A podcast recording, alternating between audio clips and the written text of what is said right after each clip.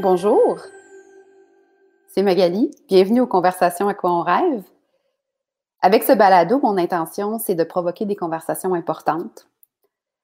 Parce qu'on est en transformation collective, le monde du travail qui se transforme, la société aussi en général.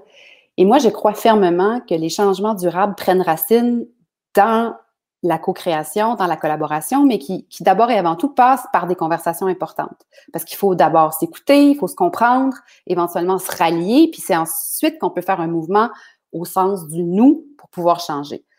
Une organisation, une famille, une société, peu importe le système, ben ça a changé une fois que l'ensemble des individus ont changé puis qu'ils convergent ensemble. C'est ce que je fais tous les jours en accompagnement, en, accompagnement, en organisation avec les équipes avec lesquelles je travaille. Et ce balado, c'est en fait une continuité. C'est pour lancer des étincelles parce que je nous souhaite un futur qui nous assemble, un futur qui nous ressemble et un futur qui nous fera du bien.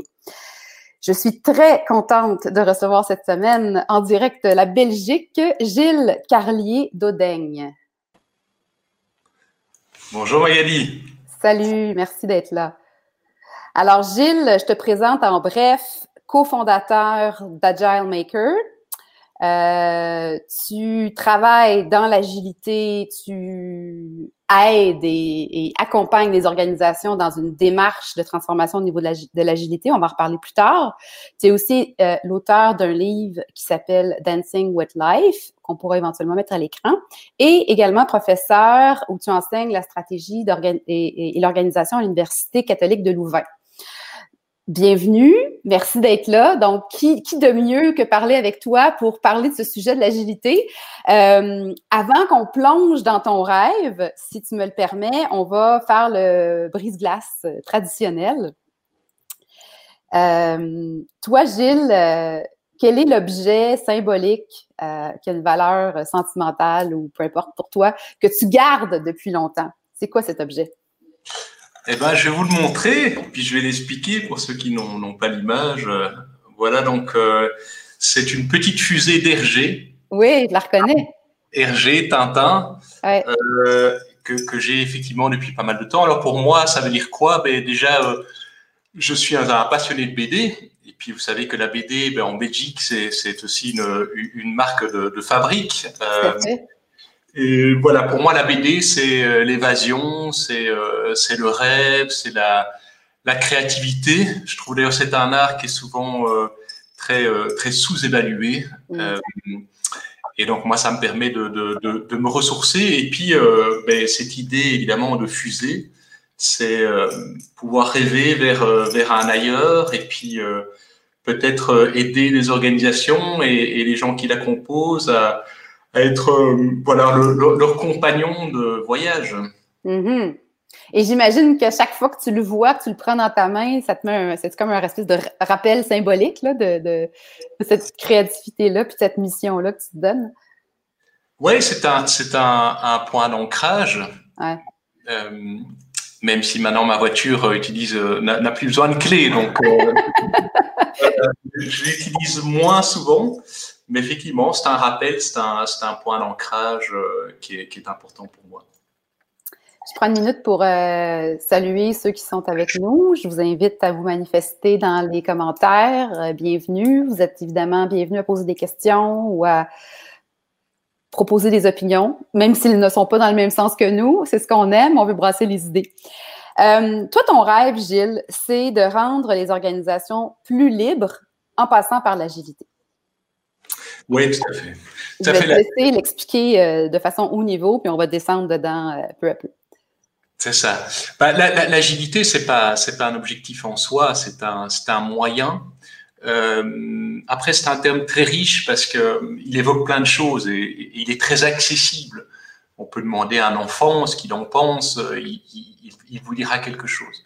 Et, et c'est un moyen pour une finalité qui elle est d'être euh, d'être singulier, euh, d'être particulier dans un monde où on entend beaucoup de voix. Euh, eh bien, c'est pouvoir aussi faire entendre sa propre voix, collective, individuelle, et être, euh, être pertinent. C'est aussi un, un, un, terme qui pour moi est important.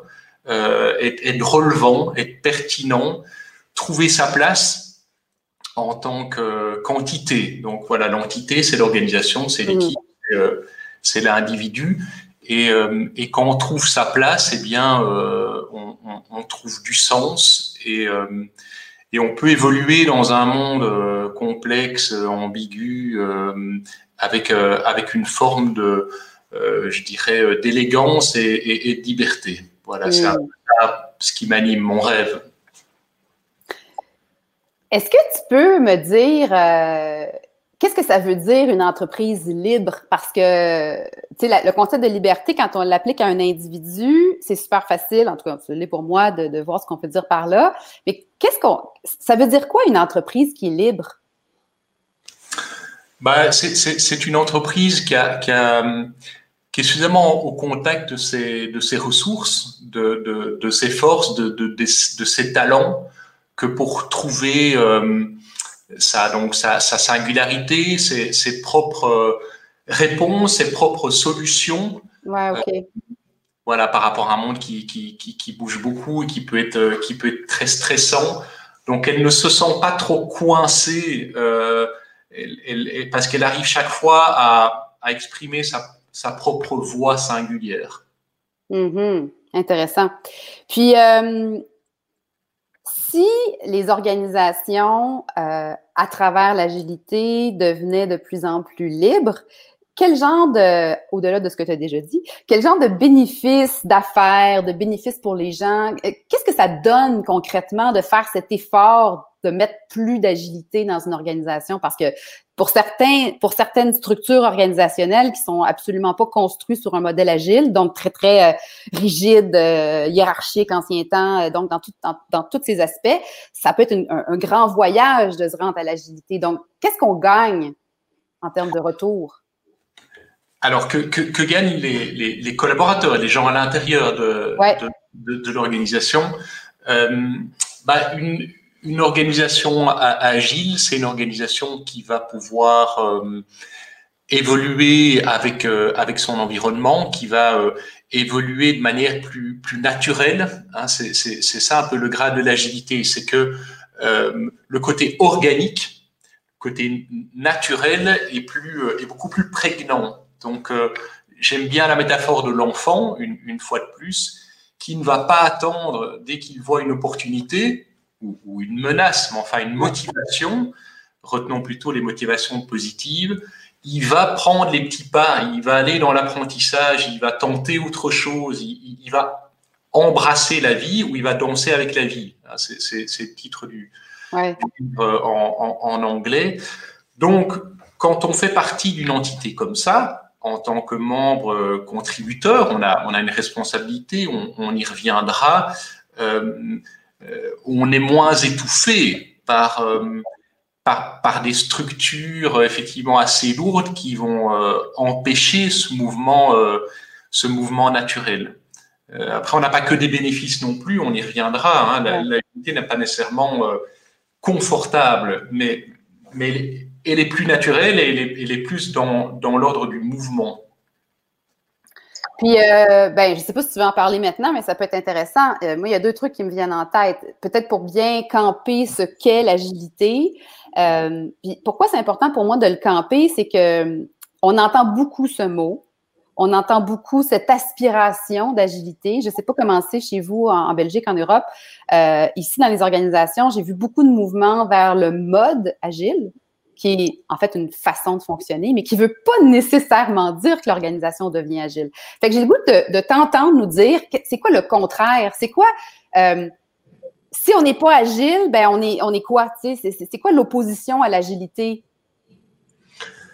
Bah, une, organisation qui n'est qui, n'est pas agile, euh, elle, n'arrive pas à, bouger rapidement, elle a du mal à engager ses, ses ressources, ses, ses collaborateurs ou, à, ou, à, collaborer avec, euh, avec ses parties prenantes. Donc, oui, euh... ici, on dirait que c'est une entreprise qui se retourne pas de bord facilement. Se revirer de bord. En québécois, ça veut dire qu'on, c'est ça l'agilité, c'est se saisir l'opportunité, réagir dans un temps euh, court. Donc, euh, ne pas être agile, ça empêche de faire ça. Tout à fait. Donc, il y a, y a, une sorte d'immobilisme. Il y, y, a une sorte aussi parfois de comment dire, c'est pas c'est pas c'est pas très qualitatif quoi. On, sent bien, soit en tant que bénéficiaire ou en tant qu'acteur au, au, centre de cette organisation, il y a il y a, il y a quelque part beaucoup de de frustration aussi parce que parce que les choses ne, ne, se mettent pas en œuvre comme comme comme le comme de lenteur décisionnelle, une lenteur de processus de de, de euh, oui. en fait. En fait, il y, a, beaucoup, tout est très compliqué. On manque d'oxygène, si tu veux. Euh, quand, on travaille dans une organisation qui manque d'agilité, on va manquer d'oxygène. On doit, les prises de décision sont terriblement compliquées, tout, est lent, tout est, tout est relativement pénible, on a, on a des règles à n'en plus finir, on, on, perd le fil, euh, on aurait du mal à expliquer son métier à son enfant, enfin, c'est, euh, on n'est pas dans le mouvement naturel, euh, voilà, tout, tout, tout est lourd manque d'oxygène, c'est vraiment pour moi la, meilleure euh, façon. Et, dans ce que tu dis, ce que j'entends aussi entre les lignes, c'est que tu as parlé de petit peu de l'agilité comme quelque chose qui permet le, mouvement spontané. Euh, en opposition à une organisation qui est absolument pas agile, tout est tellement encarcané, décidé que, finalement on est très limité dans son petit dans, son petit espace. les gens sont, mis dans des petites cases là. Oui, c'est ça. on, est un rouage d'une grande machine au fond. Hein. donc, euh, on peut comparer, euh, on peut prendre des lunettes qui voient euh, une entreprise, une organisation comme un ensemble d'êtres humains finalement. Et donc, forcément, on va plus être sensible aux aspects organiques et aux côtés vivants. Et on va chercher à développer ces aspects-là.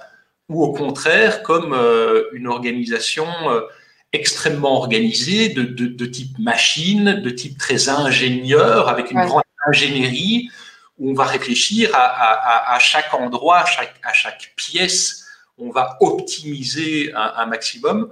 On, compare aussi le monde de l'efficience, euh, qui est ce monde de la machine euh, suroptimisé, avec le monde de l'efficacité, où on est, on, est plus euh, capable, capable de mouvement le monde de l'efficience et de la machine, ça nous vient aussi de Taylor et du 19e siècle et de la, révolution industrielle et de l'approche scientifique euh, du, travail. Donc, euh, mais c'est aussi un contexte qui, demandait d'autres solutions et, les solutions au 19e siècle étaient probablement les bonnes. Mais aujourd'hui, euh, on a besoin en fait d'une participation beaucoup plus importante, qu'elle soit à la conception ou à la mise en œuvre. Donc, on a besoin que l'ensemble des collaborateurs soient beaucoup plus en éveil et, que l'intelligence collective puisse euh, se développer parce que le monde est plus complexe. Hein. Tout à fait. Maintenant, euh, j'aurais envie de t'entendre sur qu'est-ce qui fait qu'on, soit qu'on n'y arrive pas, parce qu'il y, en a qui essaient d'aller vers l'agilité puis n'y arrivent pas, euh, ou, qu'on reste dans la non-agilité. Il y a comme des deuils. Hein? Si on, par exemple, un qui me vient de façon très évidente avec l'explication que tu viens de dire, c'est qu'il y a une part de contrôle ou de prévisibilité, de toute façon qui est une utopie, là, mais qui est beaucoup moins là, parce que là, on, laisse plus de liberté, plus de spontanéité. Donc, euh, il y a des gens qui ont un deuil de contrôle à faire. Là qu'est-ce qu'il y a d'autre qui fait en sorte que, c'est quoi les autres deuils, c'est quoi les autres euh, impacts qui sont peut-être plus difficiles à digérer quand on veut aller vers l'agilité?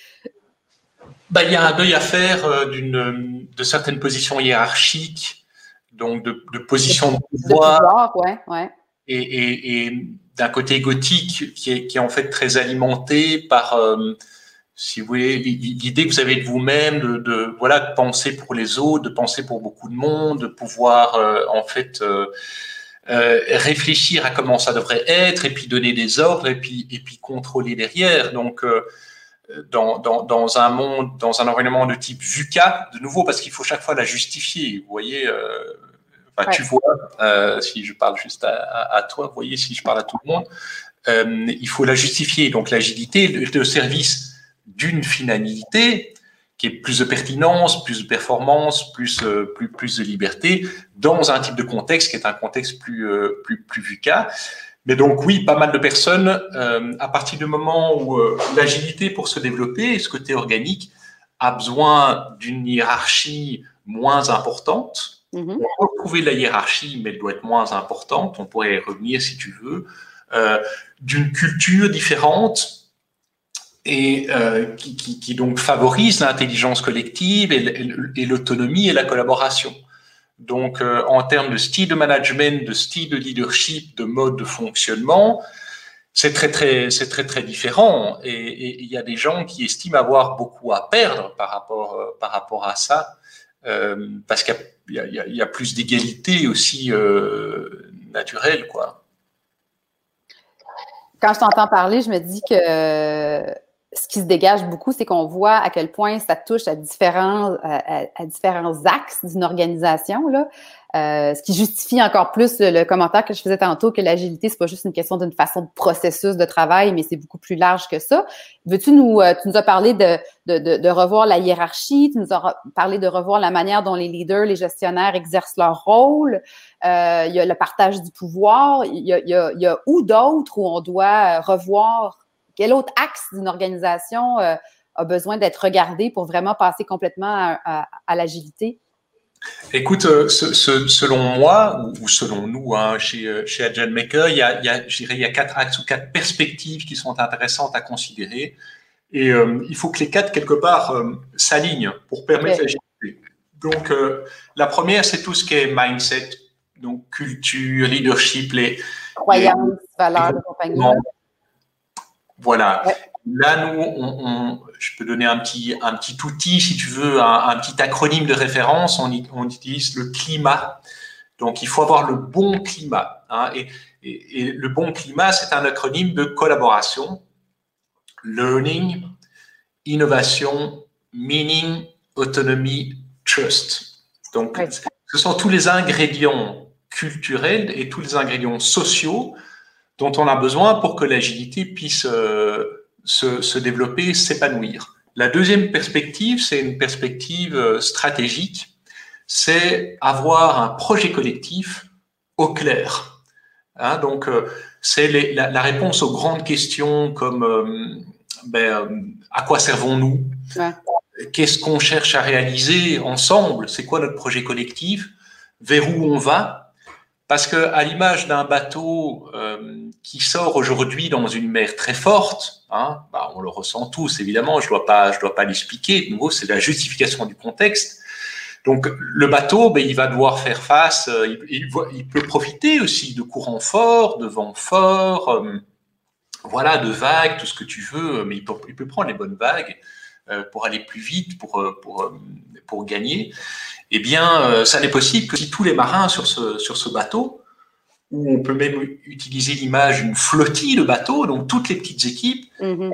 on partage pas mal, euh, pas mal de choses sur un plan culturel, c'est la première perspective, mais aussi en termes de cap et de boussole de référence. Hein, donc, euh, qui sommes-nous C'est quoi notre identité profonde C'est quoi nos forces? Tout ça, ça te donne des filtres pour pouvoir interpréter le monde d'une manière particulière qui est notre manière, parce que nous, on est euh, l'organisation euh, ABC et c'est pas la même que, que XYZ. La troisième perspective, et là, on est beaucoup plus pratique, beaucoup plus opérationnel. On va, on va traduire quelque part les deux premières perspectives dans les pratiques de travail. Et c'est là où le, le, Scrum, par exemple, ou l'Agile, on le réduit là c'est très bien, mais je pense qu'il faut avoir une, vision plus large. Hein, c'est celle que je vous propose avec quatre, perspectives. Donc, on va traduire notre culture, on va traduire notre, notre stratégie dans des routines, dans des pratiques, dans les cérémonies, dans des rôles, dans les types de réunions. La quatrième perspective, enfin, c'est la, la perspective structurelle. Donc là, on va traduire notre culture et notre stratégie dans un type d'organisation en termes de, niveau hiérarchique, en termes de rôle et responsabilité, de département, en termes de processus, euh, des, voilà ces aspects-là. Donc, quatre perspectives. Là, euh, je ne veux pas jouer à qu'est-ce qui est le plus important, mais je vais le faire quand même. Il me semble, c'est très spontané comme réflexion, que la première est vraiment conditionnelle c'est avec la première qu'on peut construire. Oui, mais alors, euh, donc moi, moi, je suis très sensible à ça. Le, la culture, euh, bon voilà, le mindset, etc. C'est évidemment, euh, évidemment essentiel. On peut dire qu'en tous les cas, sans mindset, il n'y aura rien. Mm. ou, que ça ne va pas tenir, disons. Hein. Parce que le mindset, voilà, c'est cette énergie qui va venir se distiller partout. Mais par contre, si ça n'est pas traduit dans les pratiques opérationnelles, euh, ça va, ça, ça, va, ça va pas être pérenne. Ça va, ça va justement être beaucoup trop diffus. Ça va s'évaporer au fond. Euh, et si la structure organisationnelle ne, ne, ne, permet pas à ce mindset de, de, de s'exprimer comme, comme il le souhaite, ça, en fait, on va avoir le sentiment d'avoir tout le temps des bâtons dans les roues. Euh, d'avoir une structure, même des systèmes informatiques, etc., beaucoup trop lourds Mhm. Euh, donc le mindset va, se décourager.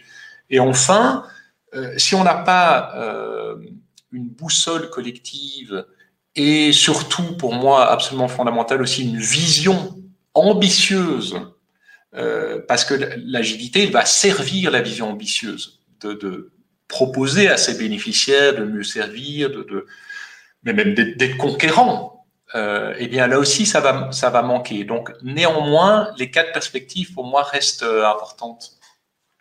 Je comprends ce que tu dis.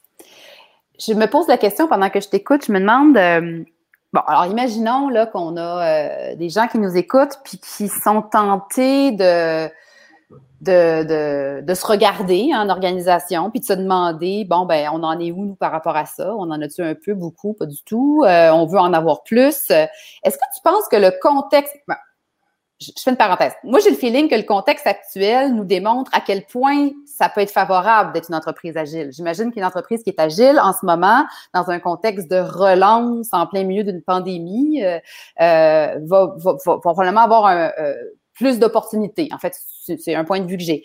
Mais qu'en est-il de se remettre en question au niveau de l'agilité puis de commencer à y travailler dans un contexte de pandémie? Comment tu vois ça, toi?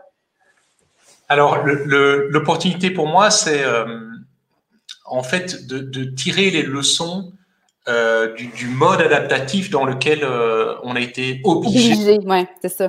Mm-hmm. Donc, toutes les organisations du monde euh, ont dû euh, s'adapter d'une manière ou d'une autre, d'une manière radicale ou d'une manière graduelle. Mais... Et donc là, on peut tirer des leçons euh, de, de, tout cela. Parce que sur les quatre dimensions que je, je t'ai données, sur les quatre perspectives, on a fait des ajustements. Et il, y a, il y a eu des succès. On a vu des nouveaux comportements de personnes, d'équipes, etc. On a vu des succès. On, on a vu des besoins aussi. Euh, on a vu euh, peut-être euh, effectivement le, besoin de limiter un peu certaines, certaines lourdeurs, s'accorder plus de liberté. La confiance a, été, a été un élément clé aussi. Donc on peut apprendre de cela. moi, ce serait, ce serait ce que je proposerais. Après, toutes les, certaines organisations ne sont pas encore hyper réceptives non plus parce que on a le sentiment que on doit parer au plus pressé. Euh, voilà, certaines sont aussi en, difficulté financière, etc. Donc, euh, ça, évidemment, comment ça, ça met bien en lumière le besoin et l'envie de changer. Mais quand on est trop en stress, on n'a pas non plus l'ouverture pour, pour, se changer. Surtout quand on se dans une position de survie. Là. Euh,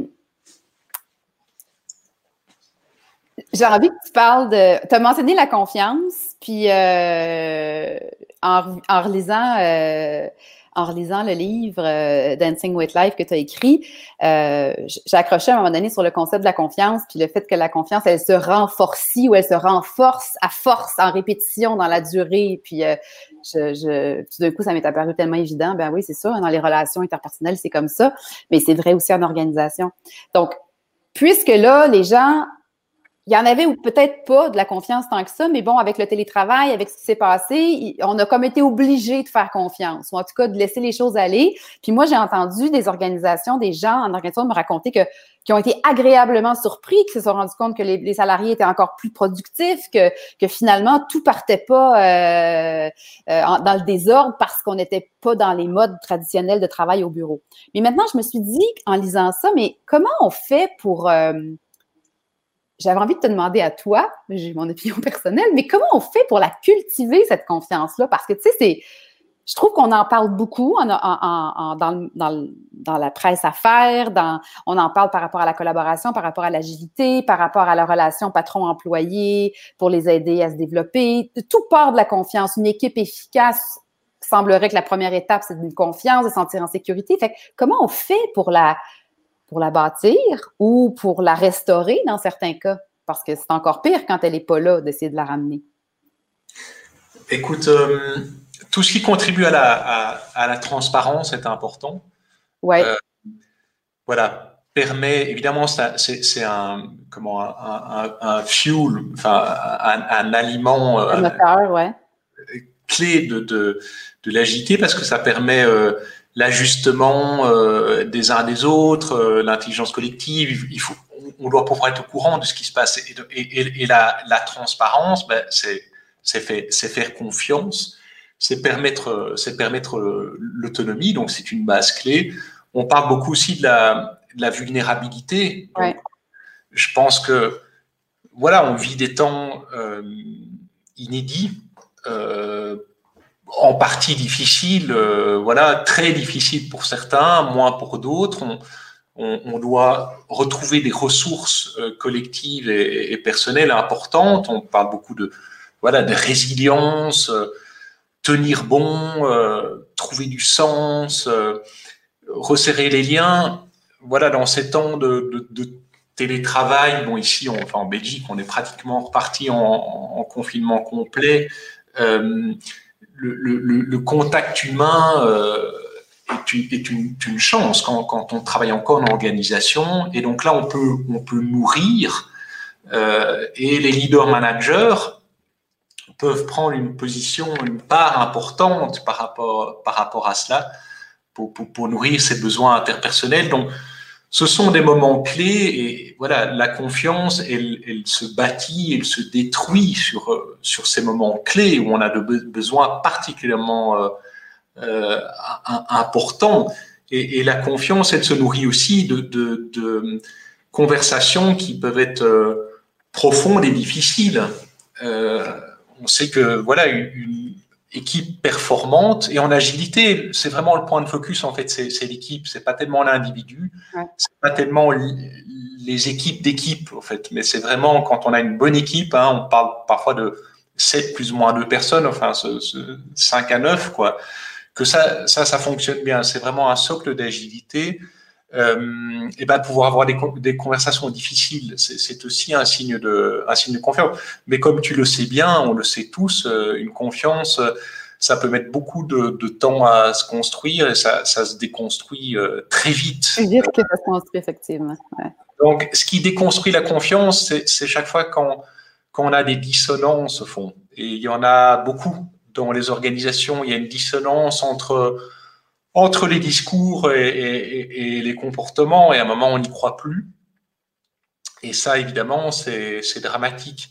Euh, ce qui euh, contribue à la confiance, on parlait de vulnérabilité, dans des temps comme ça incertains, c'est de pouvoir dire euh, je ne sais pas.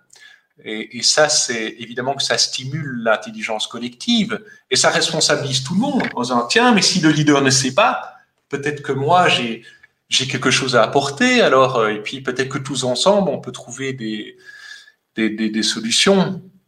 Oui. Et, et, faire confiance à l'autonomie, à la délégation et laisser des zones d'exploration et, et d'essai. Il y a, un, bouquin, moi, que j'ai euh, beaucoup, beaucoup apprécié, auquel je repense euh, régulièrement. C'est un, un, bouquin écrit par un général américain, le général Mac Christel, euh, et euh, j'entends plus sur le nom du, du, du, livre, mais ça va. Ah ben voilà, merci. Nous, on s'en rappelle. je sais qu'on en avait parlé avant, et, et euh, il, il, est traduit en, en, français aussi. Et en fait, le, ce général-là était la personne en charge des forces spéciales américaines sur le sol irakien en 2008, je pense. Euh, et bon, ça a été un grand succès parce qu'au final, euh, bah, notamment, euh, ils éliminent la, la menace al-Zarqawi, donc Al-Qaïda. voilà, donc il y a, y a, et il, il, explique dans son bouquin, c'est vraiment un guide méthodologique, si vous voulez, en 250 pages, il explique, tiens, qu'est-ce que j'ai dû apporter comme modification pour rendre les forces spéciales américaines plus agiles Hmm. Et sur un plan, donc la transparence de l'information, il en parle, il en parlait énormément. Et sur un plan de la confiance, il en parle beaucoup aussi. Donc quand on lui demandait, euh, bah, chef, qu'est-ce que je dois faire, euh, lui transformait ça en disant, non mais vous venez me voir si, vous, si je peux vous aider. Mais autrement, moi je veux pas savoir. Parce que de nouveau, le contexte est tellement vu qu'il y a tellement d'attentats, en fait, plusieurs par jour, etc., que le, le, le principe de vitesse fait que je, je c'est pas possible. Et puis, donc, moi, j'aime beaucoup aussi ce concept d'intelligence de situation. Mhm. C'est comme une équipe de football sur le terrain. Même si je suis coach, euh, si euh, Magali, tu reçois la, balle euh, comme attaquante, je, je, je, ne vais pas te dire ce que tu vas devoir en faire. Bon, on s'est peut-être mis d'accord préalablement sur quelques tactiques. Donc, tu as, as, un peu quelques principes directeurs de guidance. Mais après, c'est toi qui sais, c'est toi qui sens, c'est toi qui es dans l'action, dans, dans, dans, le moment et qui vois tes coéquipiers. Donc, euh, collectivement, vous devez être intelligent au moment même. J'aime beaucoup ton exemple, puis c'est sûr que là, je vais lire le livre parce que c'est certain que pour moi, le modèle de l'armée n'était pas le modèle que je voyais euh, comme un exemple d'agilité. Donc, je, trouve ça super intéressant, ce cas d'application-là. Puis je me dis aussi, euh, plus je t'entends parler, que forcément, ben, on entend beaucoup parler des, euh, de ce que les plus jeunes, là, les Y en descendant, les milléniaux en descendant, ce qu'ils recherchent là, au travail, puis ce que, ce qui est de plus en plus partagé, à mon avis, par les X puis les autres aussi. Là.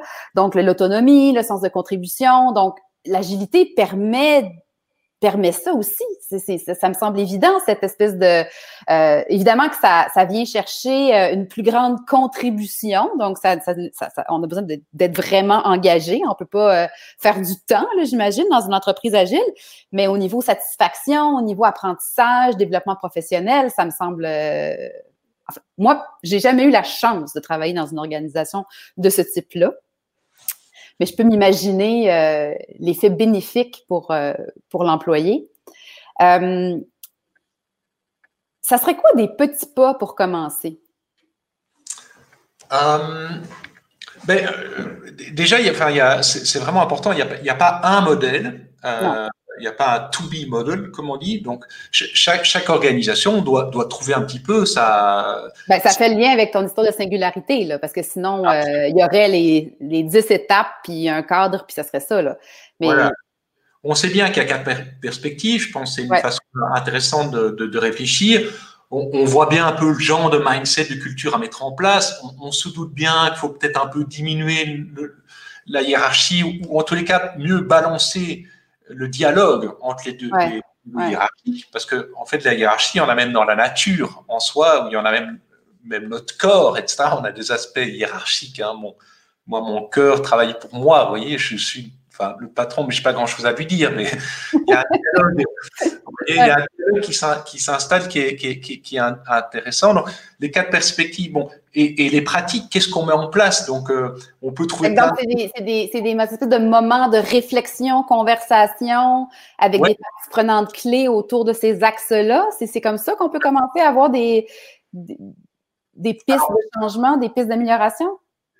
Oui, donc tu, tu, tu, peux faire plein de trucs en plus en, bottom-up, donc très organique, euh, les, de la place pour que les gens euh, testent des trucs euh, et, puis que ça fasse un peu effet de contagion. On va faire des pilotes, on va tenter des trucs avec des équipes, etc. Et puis bon, hop, par effet de contagion. Mais il faut aussi des aspects plus top-down, parce que qui, qui, viennent un petit peu du haut. Parce que voilà, faire des modifications avec ces quatre perspectives, etc. C'est des choses qui vont faire sérieusement bouger le système. Donc, si on n'a pas un sponsorship euh, très costaud, c'est, il vaut mieux pas le faire en fait, parce qu'on va faire plus de, de, de, tort que, que, de bien. Ça dit qu'à un moment, les gens qui vont se mettre un peu en agilité, ils vont être rejetés comme une cellule cancéreuse. une image un peu, un peu forte, mais, mais non, mais bon, voilà. L'image est bonne. Mais ça veut dire, Gilles, dans ce que tu me dis, c'est que c'est pas euh, je saupoudre un peu d'agilité et puis that's là. C'est comme c'est une démarche, on y va. Euh, si je saupoudre un peu, ça donnera pas grand chose. C'est un voyage aller vers l'agilité, non? Ah oui, mais complètement. C'est un voyage d'ailleurs qui ne, qui ne s'arrête pas. C'est comme comment créer de la confiance. Hein. Je veux dire, c'est sans fin, quoi. Hein. Agile, c'est. On peut pas faire, on peut pas faire un petit peu d'agilité. Euh, mais moi, je conseille quand même le, trajet graduel. Euh, donc, ça, oui, pas de Big Bang. enfin, nous, on a vu quelques exemples ici euh, en Europe. Je veux dire, ça, c'est pas très, très bien passé. Donc, tu, peux saupoudrer, il faut saupoudrer de plus en plus. Mais après, un système. Dans un but d'y aller jusqu'au bout. Mais il faut tenter des expériences et apprendre, apprendre, apprendre, au fond.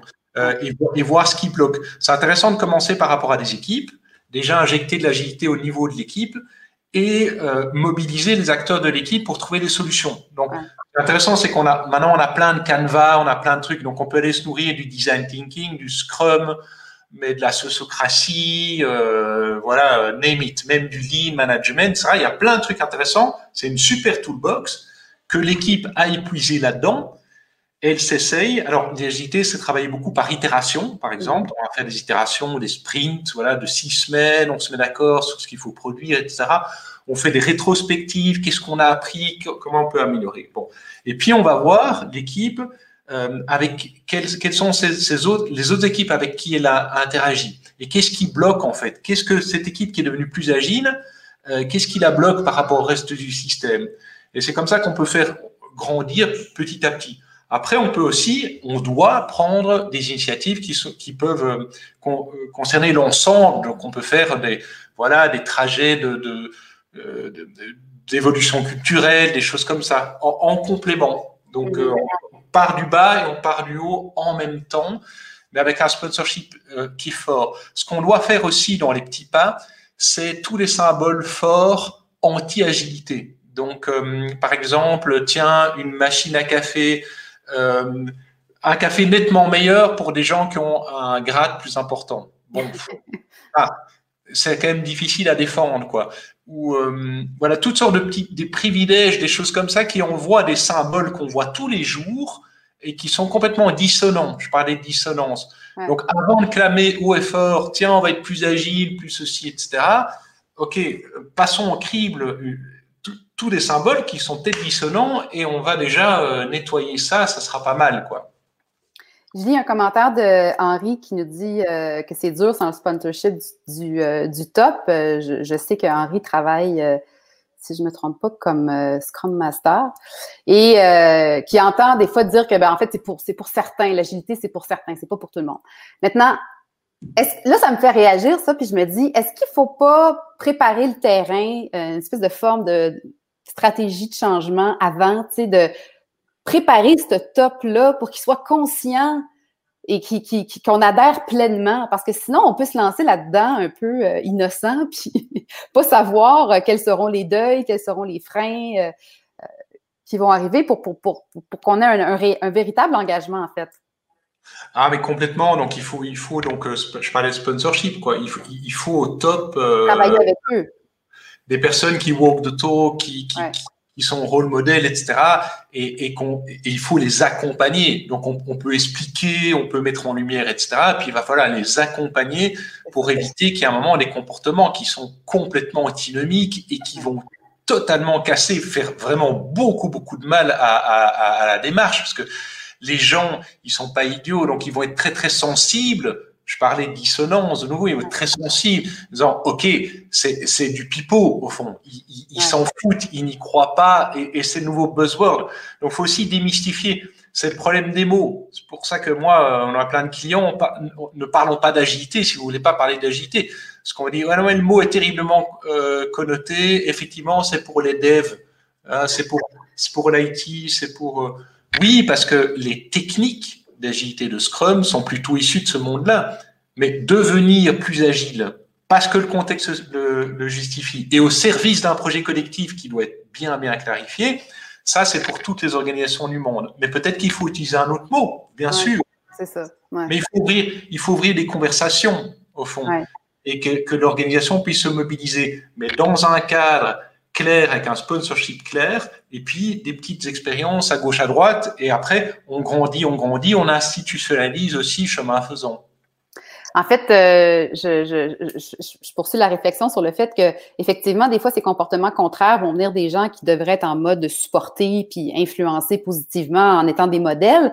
Mais quand les gens font des, des comportements contradictoires, en plus, généralement, ils se lèvent pas le matin en se disant je vais faire un geste contradictoire, ils s'en rendent même pas compte. D'où l'importance de l'accompagnement, parce que c'est pas, euh, c'est un changement euh, aussi individuel dans sa façon de penser, dans la redéfinition de son rôle. Donc, ces individus-là euh, sont peut-être pleins de bonne volonté, ils ont peut-être vraiment envie que l'agilité se passe, mais on n'a pas toujours la capacité de se voir aller, comme on dit. Donc, un, un œil extérieur, c'est très intéressant dans ces processus de changement qui peuvent être des changements très, très fondamentaux. J'aime beaucoup l'idée de la conversation aussi, de, de peut-être avoir des moments... Euh, euh, des espèces de points de repère où on s'arrête puis on s'assure de, de, de, de, un peu regarder un peu en post-mortem qu'est-ce qui bouge, qu'est-ce qui bouge pas, où on en est, avec un, un groupe un groupe qui est un peu la, la, la constitution euh, globale, donc pas nécessairement l'ensemble des employés, mais une représentativité. Euh, puis ces conversations-là sont évidemment euh, des points d'ancrage pour s'évaluer puis repartir de la bonne manière. Sinon, je pense que ça j'ai un peu du mal à croire que ça peut ça peut se passer là. Tout à fait, je, mais je, je, te suis complètement. Des voilà des rétrospectives ou, ou, ou des groupes simplement de euh, échange de bonnes pratiques, euh, retour sur expérience, des démos aussi. Voilà ce qu'on a fait, ce qui a bien fonctionné, etc. Montrer les exemples, montrer les bénéfices aussi, ouais. Ouais, les, les, les, ce qu'on appelle aussi la déviance positive. Donc, euh, qu'est-ce qui se fait déjà depuis au fait longtemps et qu'on pourrait amplifier pour montrer, ben, voyez, en fait, c'est possible, quoi. Même chez nous, ça se fait déjà. Et que les leaders puissent entendre euh, et tout faire pour aider. Tiens, ok, là j'ai un point, je vais prendre moi en tant que leader parce que je peux agir et je sens que là vous avez un blocage, vous avez quelque chose qui gêne, je vais pouvoir agir sur cet élément euh, gênant. Après, juste je voulais dire encore que pour les leaders, ils ont souvent raison. Euh, ils vont dire toujours euh, critiquer le fait que c'est l'agilité pour l'agilité. Donc, il faut pouvoir le justifier dans un contexte euh, business ou, oh oui, pourquoi on fait ça? C'est vraiment, vraiment clé. Il faut démystifier l'agilité, il faut la justifier. Clairement. Alors, écoute, Gilles, on arrive vers la fin. Euh, j'aurais pu continuer comme ça quelques heures avec toi ce que je retiens, moi, c'est que c'est ben, évidemment définitivement un, projet qui est collectif, donc qui, nécessite un, engagement de l'ensemble des parties prenantes. Euh, je retiens aussi, euh, j'ai l'impression que c'est un moment qui, qui nous qu'on vit en ce moment, le, contexte actuel de, la pandémie nous, nous, fait voir euh, comment ça peut être utile d'être agile, puis puis je pense qu'on a probablement, comme tu as déjà dit plutôt, expérimenté des exemples qu'on a fait sans vraiment s'en rendre compte. Donc, on a comme tous un potentiel d'agilité, disons. Puis à partir de là, je pense que ça peut être un projet très engageant parce qu'en ce moment, je pense que les gens ont besoin de se réengager, de retrouver du souffle parce que c'est, en tout cas, je sais pas comment ça se passe pour vous en Europe, mais si j'entends beaucoup de gens qui sont un peu, qui commencent à manquer de gaz, comme on dit, donc de continuer à faire ce qu'on fait, donc les opérations quotidiennes, mais avec ce projet collectif collectif-là, collectif-là pourrait peut-être redynamiser, puis ça donne, ça redonne un sens là, à, tous ces efforts qu'on fait. Euh, j'ai envie de te demander, euh, ou en fait plutôt de te laisser le mot de la fin, si tu avais euh, un seul conseil, une seule certitude ou un message que tu veux absolument qu'on n'oublie pas. Je te laisse les dernières paroles. Ben, la dernière parole, je, je l'adresserai plutôt aux, individus que, que, que, nous sommes et, et je m'inclus euh, là-dedans. Et, et, moi, j'essaie maintenant de suivre un, un, petit acronyme qui, je pense, euh, voilà, dans des temps euh, compliqués, parfois quand même un peu maussade, serait intéressant. Je crois que ça peut être une bonne contribution individuelle qu'on peut faire au monde qui, qui nous entoure. C'est BOPS. Alors, BOPS, ça veut dire quoi? Le, le, le B, c'est beautifying, rendre, mhm. voilà, rendre plus joli. Euh, le, le O, c'est opening, s'ouvrir aux idées euh, des autres, essayer de comprendre. Moi, je trouve qu'on est de plus en plus dans un monde, euh, voilà, où blanc ou noir, quoi. C'est ouais, très polarisé, ouais.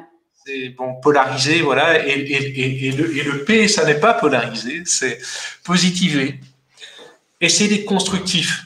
Qu'est-ce qu'est-ce que je peux apporter? Et le S, c'est simplifier. Donc euh, voilà l'invitation que je nous fais et, évidemment que je m'inclus largement euh, là-dedans.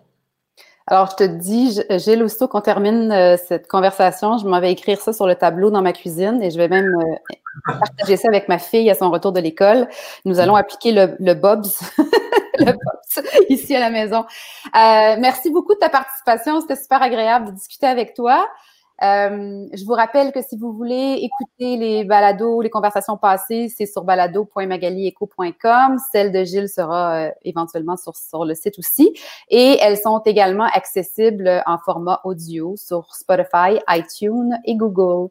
Donc, euh, merci de votre participation, votre présence. Si vous avez des commentaires, du feedback à donner, euh, est encore temps, on va aller relire le fil de conversation. Merci encore, Gilles, et puis ben, bonne continuation, bonne soirée à toi. Merci, merci beaucoup Magali, c'était très agréable et bonne soirée à tout le monde.